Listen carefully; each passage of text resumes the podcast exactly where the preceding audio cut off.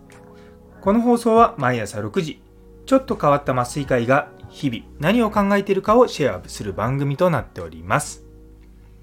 本日は何を伝えるかどう伝えるかということをテーマにお話したいと思います。よかったら最後までお付き合いください。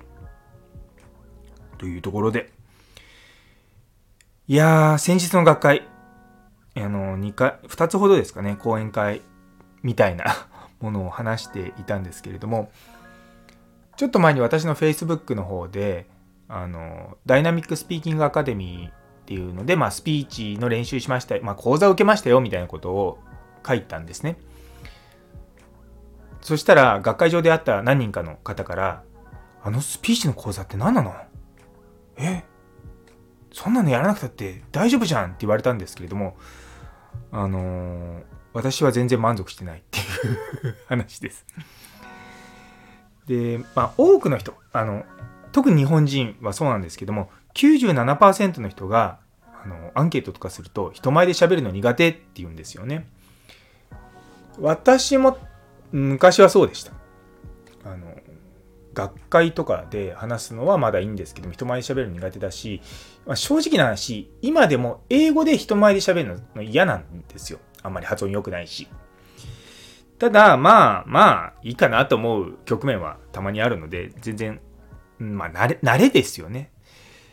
でもまあ、そもそも人前で喋るのが苦手だなって思ってるのは、めちゃめちゃ普通なんですよ。で、当たり前のこと。で、あのー、僕らね、一般人は、まあ一般人なわけですよ。芸能人でもなければ講演会でもないわけです。で、その人たちが完璧なスピーチやる必要あります？ないですよね。なので、いや、やっぱりですね、慣れない喋り方ってぎこちないんですよ。で、ぎこちないのが一番スピーチとかで、うん、なんか聞いてて違和感を覚えちゃうんですね。で、その人らしい喋り方ってのが何より大事なんですよ。じゃあ何を思ってね、例えばその講演会とかで喋る人たちって、なんかすごいスピーチ能力高いなとか、切り返しが早いなとか、うん、あとはなんか抑揚があってね、なんかこう喋ってる様子がこうダイナミックな感じしますよね。でも、そういった人たちって実は普段からそうなんですよ。普段からやっぱりこうダイナミックに喋るときはダイナミックに喋るし、こう細く喋るときは細く喋るし、結構抑揚をつけて生活されてるんですね。あの、芸能人とかの方って普段からやっぱあの姿な人が多いんですね。っていうのは、やっぱりこう、自分を作るわけじゃないですけど、まあ、ある意味演じるっていうものがあるんですよね。で、そんな中で、やっぱりこう、自分らしさをやっぱ出していくのがスピーチの、まあ、ある意味醍醐味なんですよ。同じものを同じ文章で伝えても、やっぱ違う人が喋ると違う内容に聞こえたりとかするんですよ。で、そこってやっぱ人っていうものが入ってくるんですね。だからこのスピーチとかで、やっぱりこういろんな人がこう、まあ、悩むところまあ、どう伝えていけばいいのかっていうのと、まあ、何を話せばいいのかっていうことですよね。で、何を話せばいいのかって実はそんなに難しくないと僕は思ってるんですね。っていうのも、いや、今日何とかがありましたでもいいわけですよ。極端な話、いや、今日コンビニに行ったらさ、めっちゃ好みの店員さんいたんだよ。とかね。まあそういった話でもいいんですよ。いや、で、そ、で、何なの？って、それあの、大阪人だったらオチはって言われるんですけど、あの、関東の県の人はね、そういうことはあんま言わないんで、そこは全然、まあ、まあ、心配してないんですけども、あの、たわいもない話を、まあ、いかにダイナミックに話すのかっていうのも、まあ、実は、まあ、大事なんですね。何を伝えるのかっていうのはもう何でもいいんですよ。でも、実はどう伝えるかの方が、相手に対して、こう、何て言うのかなこうグッとこうハートをつかむようなところにつながってくると思うんですね。とはいえですねやっぱりでも人前で喋るのもね最近僕は、まあ、学んだことの一つにちゃんと原稿を作るってことなんですよ。あの僕多分人生で初めて、まあ、人前で、まあ、学会みたいな大きなところで、まあ、知らない人が多くいる中で発表したのって2011年とかだったと思うんですよね。だから今から12年ぐらい前ですかね。でその時は原稿全部作ったんですよ。でそれを全部覚えるようにしてでさらにパワーポイントのいわゆる発表者ツール使ってあの、まあ、原稿をそこに書いてたんですねでそこからま何回かこう講演をする中で大体このスライド見たらこういうことを話せばいいんだなっていうことを思い出せるようになってきたんですよでもちろん話す内容もまあいろんなことを話す、まあ、いろんなことっていうのもその自分の専門領域のことで話すところが決まってきてるので、まあ、若干繰り返しになる部分もあると。でもちょっとですねその、まあ、天井が見えちゃったんですよね。っていうのは多分伝わってるんだと思う。伝わってると思う。僕が言ってることを理解ごめんなさい理解はしてくれてると思います。ただそれが行動に移るまでに至ってないなと思ったんですね。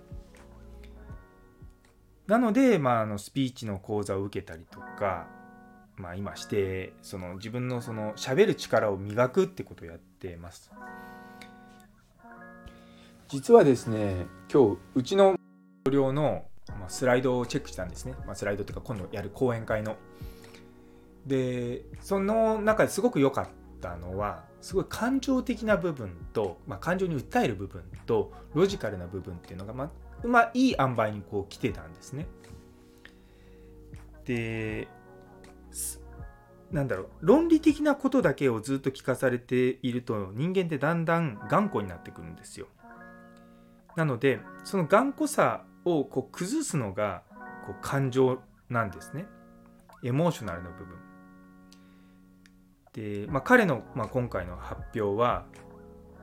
ボスの理想はこうですめっちゃパーソナルでめっちゃエモーショナルなことなわけですよ。えいきなりそんなあなたの上司の理想とするものを聞かされるの？ってでもその後にそれのそれを裏付けには実はこんなロジックがあるんです、まあ、こういうエビデンスがあるんですっていう話をするんですよ。でもここはよく分かってないからだからもうちょっと僕らはやらなきゃいけないんです。なんで一緒に頑張っていきましょうみたいな感じなんですね。で実はこのいわゆる感情に訴えるものとロジカルな部分っていうのをこう交互にするっていうのは、まあ、すごく効果的なんですね。とはいえとはいえですよ。難しいのこれはすっごく難しい。あの事前に考えててもうまくできなかったりするんですよ。で原稿を作ってたとしてもうまくいかないってことはあります。そこにはその感情に訴える時ってこうちょっと透明感のある声があるといいんですよね。いや実はボスの理想とする医療ってこう言うんですよってちょっとこう上の方にスッてこう抜くような感じででいくとなんかこう柔らかい感じなんですよね。いやうちのボスのやることはこういうことなんですっていうとちょっと強すぎるんですよね。だエモーション感情に訴えるものってあの気持ちを高める時は今みたいな強い口調でいいんですけれどもなんだろうこう興味を引くような時ってちょっとこう自分を縮こませて相手がふーってこう寄ってきたくなるようなあの感じを作るってすごく大事なんですよね。なんでそういったものをねもうちょっとこうやっていけばなとは思っております。いやなかなかねこう内容もそうですしどうせ難しいですよね。でもまあ私もね今まだまだ勉強中なところもありますのでそこをま皆さんとね、まあ、引き続き共有していければなと思います。というところで、えー、最後まで聞いてくださってありがとうございます。昨日の最新版コツコツやるコツという放送にいいねをくださった唯一無さん、中村先生、岡プラスさん、岸原先生、姉ソーニ先生、ノエルさん、フラット先生、タンポポさん、マータンさん、さらに素敵なコメントくださったもみじさん、どうもありがとうございます。いつもいつも本当に ありがたいなって思っております。引き続きよろしくお願いします。そして、あ、そうそう、今日はですね、2人、なんと2人もフォロワー増えました。クラシカルさんとイタリーさんです。もしかしたらイタリーさん、私の知ってる人かもしれません。というところで、今日という一日が皆様にとって素敵な一日に、それではまた明日。